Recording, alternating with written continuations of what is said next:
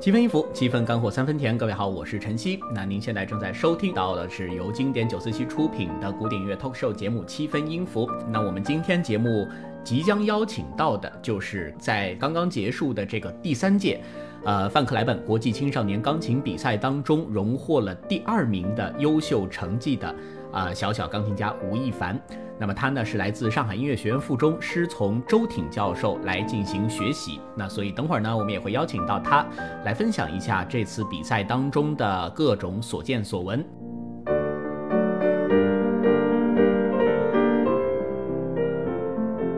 好，首先就要进入到的是今天的我们说这个特别内容啊。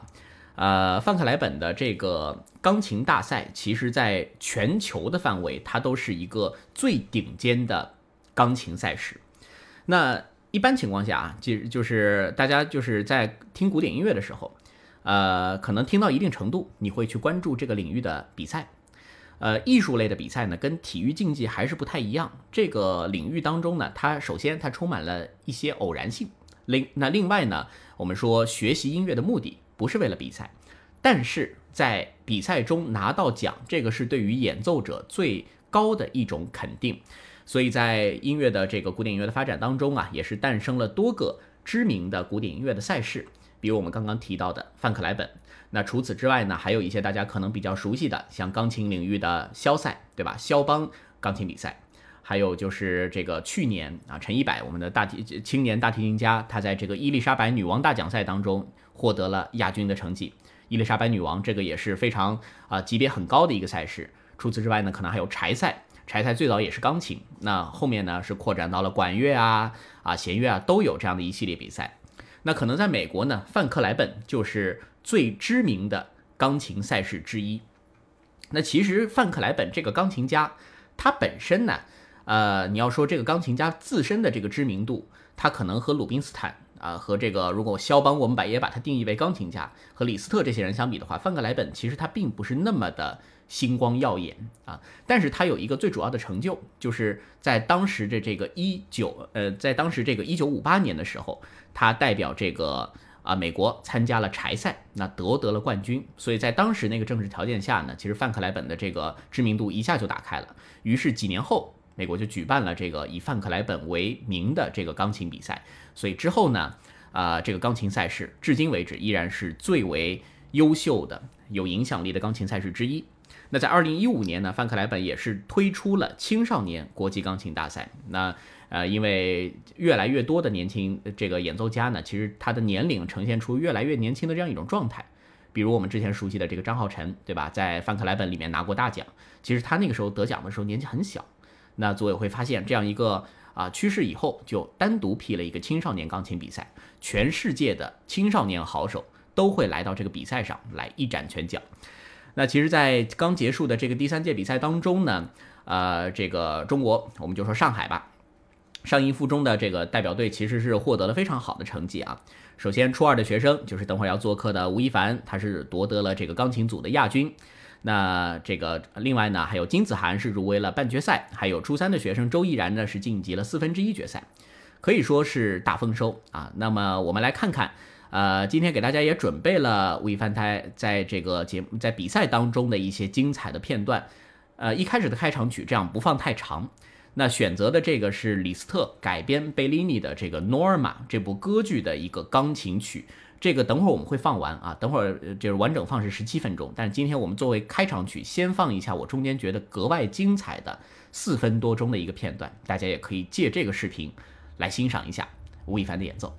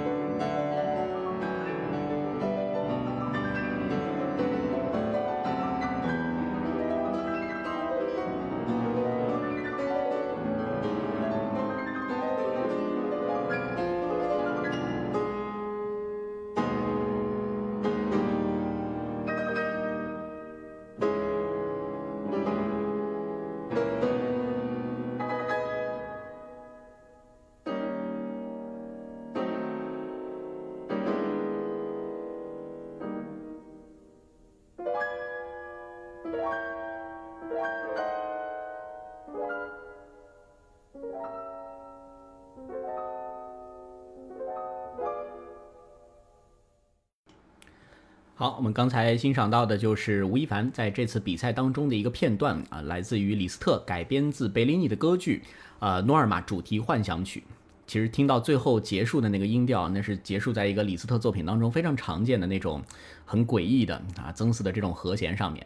那么，其实在这个呃比赛当中啊，其实前面我跟吴亦凡简吴亦凡简单的聊了一下，会发现哦，他这个比赛当中真的是经历了非常非常多的精彩啊！欢迎一凡同学，欢迎小吴同学。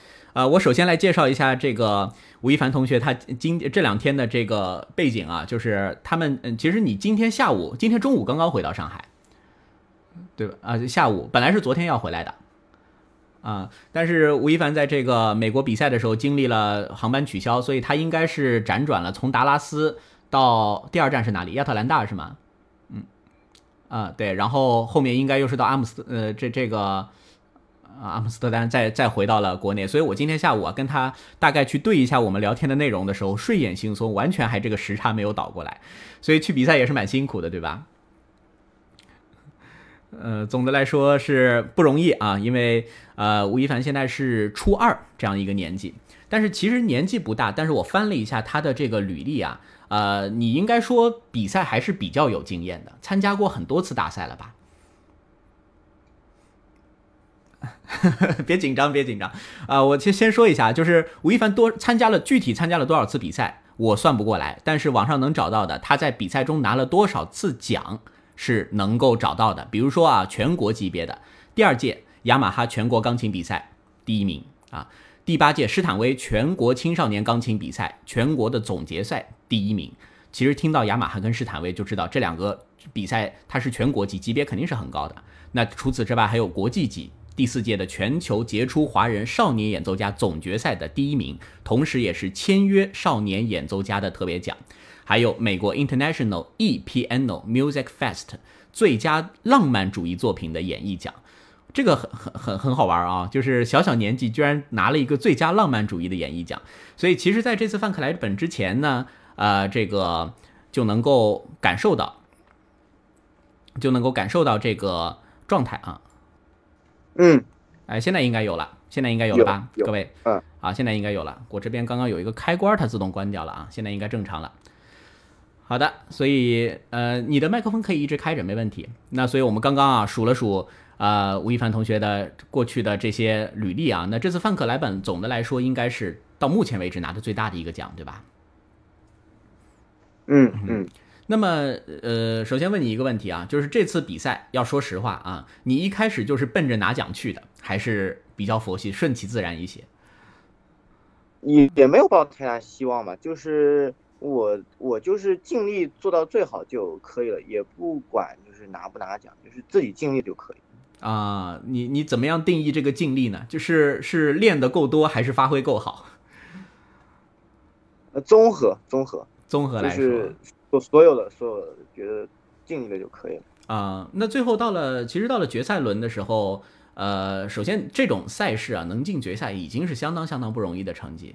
最后听到你拿了这样一个亚军以后，当时心里的瞬那那一瞬间的感觉是什么样的？嗯，其实还是觉得心心情比较复杂吧，因为觉得，嗯，自己发挥的还自己还是算是比较满意，但是还是没有拿冠军。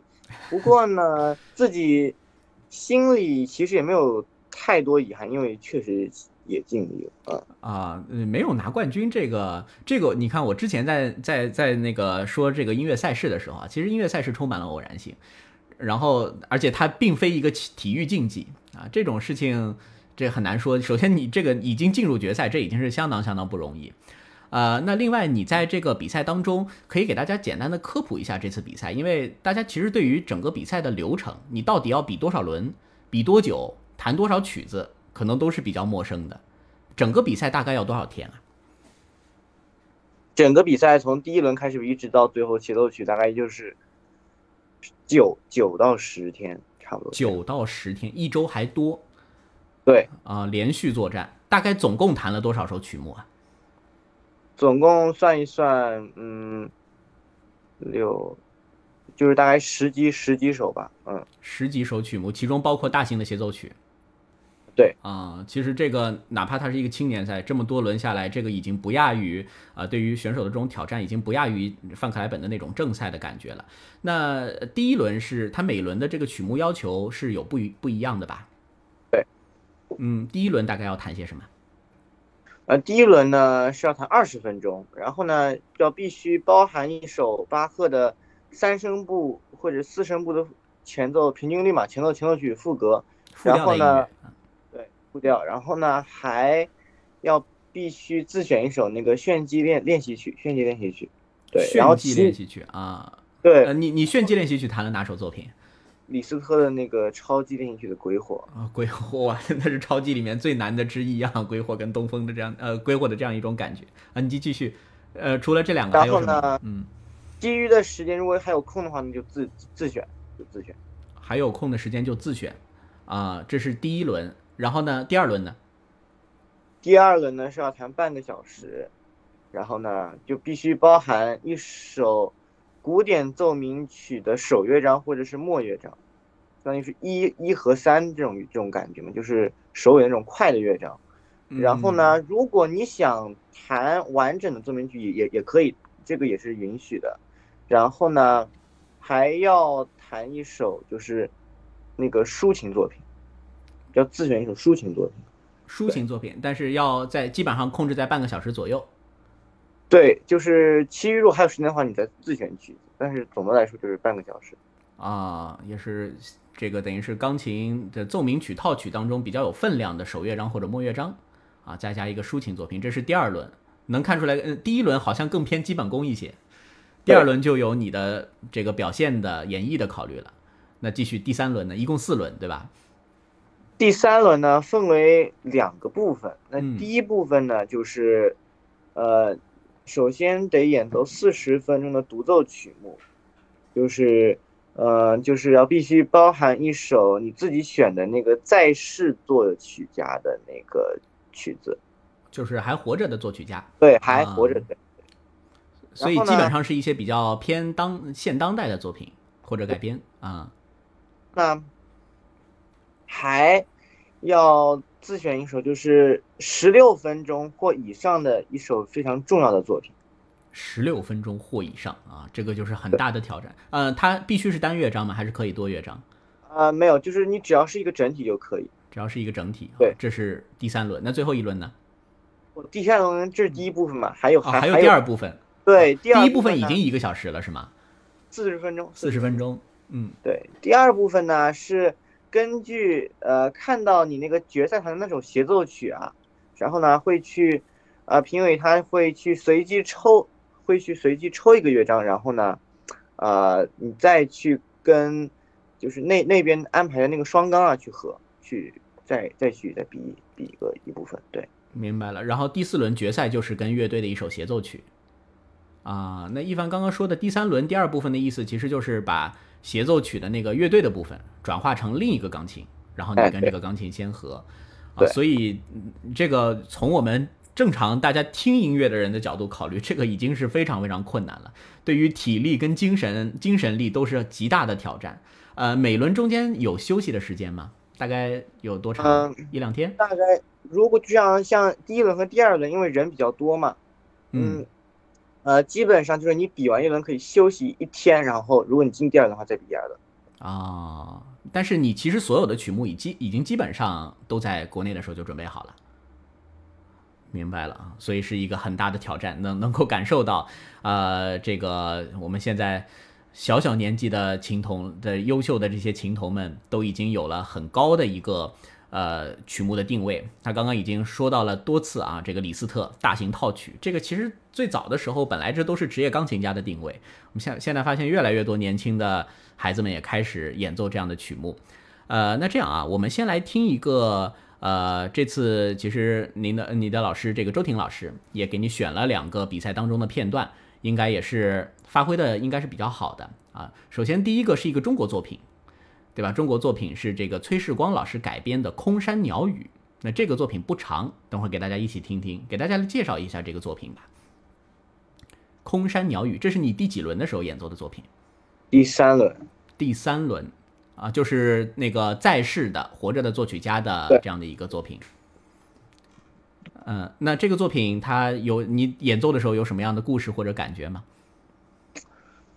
空空山鸟语嘛，一开始是因为这这个原来是一个二胡的作品，刘刘天华写的一首二胡的作品。嗯哼，然后呢，到后来是崔时光把它把这个东西呢，把二胡东西全部搬到钢琴上，就是呢，就是要让钢琴呢，一方面是要模仿出二胡的效果嘛，而且还有一方面就是要钢琴要说出中国话。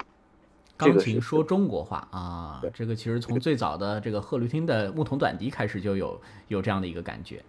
好，我们来听一下这部作品啊，崔时光改编的《空山鸟语》，来自于吴亦凡在这次比赛第三轮当中的演奏。